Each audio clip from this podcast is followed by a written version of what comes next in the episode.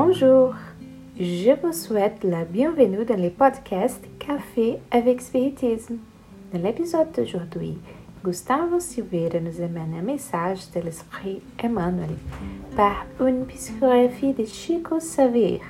Le message est dans le livre Chaman, Vérité et Vie, chapitre 171 intitulé Parole de mère.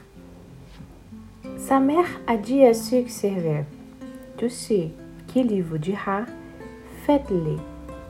Jean chapitre 2, verset 5. Emmanuel nous dit L'Évangile est un scénario illuminé dont Jésus est le centre du vent. Dans cette lettre de rédemption, d'où amène sa figure céleste, il existe des mots, des souvenirs, des dons et des indications très appréciées ceux qui figurent ses légitimes collaborateurs dans le monde. À travers ces lignes, nous trouvons des souvenirs amicaux de Paul, Jean, Pierre et de bien d'autres compagnons du Seigneur que nous ne pourrons pas oublier.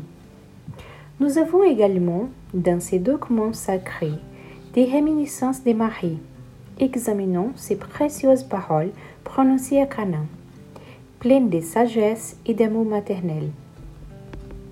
En règle générale, quand les enfants cherchent l'intervention affectueuse de leur mère, c'est qu'ils se sentent orphelins d'esprit et nécessiteux de joie. Pour cette raison, partout dans le monde, il est courant d'observer des enfants discuter avec leur père et se réfugier en pleurs contre le corps de leur mère. Considéré avec justice comme l'ange protecteur du christianisme, parfois c'est avec une immense affliction que nous appelons à Marie. En vérité, les versets de l'apôtre Jean ne se rapportent pas à des tristes paysages. L'épisode s'y produit lors d'une fête de mariage, mais nous pouvons profiter de cette sublime expression symbolique. Nous aussi, nous sommes à la fête fiançailles de l'Évangile avec la terre. Bien qu'il se soit écoulé presque 20 siècles, la joie est toujours celle des fiançailles, puisque jusqu'au présent, la parfaite union n'a pas été célébrée. À ces grands concerts de la pensée rénovatrice, nous sommes d'humbles serviteurs. À de nombreuses occasions, les vents de l'espoir s'y épuisent. Nous nous sentons exténués, dessous. Nous implorons la tendresse maternelle et voici ce que Marie nous répond. Faites ce qu'il vous dit. À propos de l'extrait ci-dessous, Gustave fait les commentaires. Le conseil est sage et profond, et il était placé au début du travail pour notre aide. En écoutant un tel conseil de la part d'une mère, nous devons nous demander si nous faisons réellement tout ce que les maîtres nous a dit de faire. Le passage du mariage à Cana de Galilée est une question de controverse. Il est contesté si le passage s'est réellement produit, puisque c'est la première manifestation de l'apostolat du Christ sur la planète. Il est très étrange qu'il ne figure que dans l'évangile de Jean, chapitre 2, versets 1 à 12. Le codificateur Kardec, dans le livre La Genèse, remet en question la réalité de l'extrait, mais comme il cherche à s'en tenir plus à la fond qu'à la forme, il y présente une analyse précieuse. Peu importe qu'il s'agisse d'un événement ou d'une parabole, les leçons que l'on peut tirer de ces passages du genre sont fascinantes et il manquerait cruellement début de ne pas s'apprendre ce qu'il nous enseigne et au lieu de cela discuter si c'est arrivé ou non.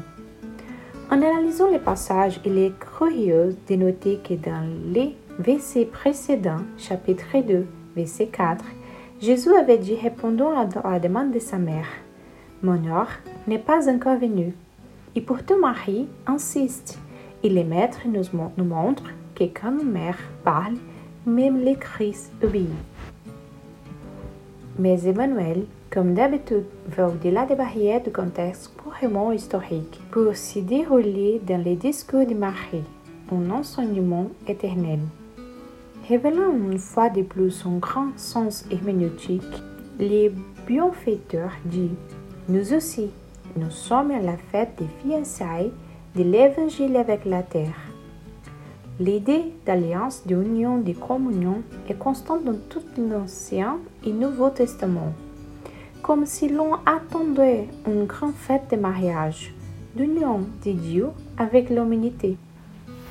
Certaines interprétations de quelques paraboles du Maître les placent dans la position de fiancé et l'humanité dans la position de marié ce qui renforce la théorie selon laquelle les grands mariages qui doivent avoir lieu est les mariages entre l'évangile divin et l'humanité.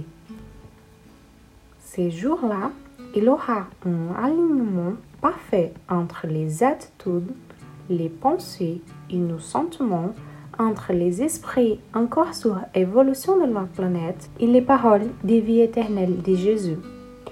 Pour cela, cependant, il faut entendre les paroles de Marie résonner tout au long de l'éternité. Tout ce qu'il vous dira, faites-le. Que Jésus nous bénisse et jusqu'au prochain épisode de Café avec Spiritisme.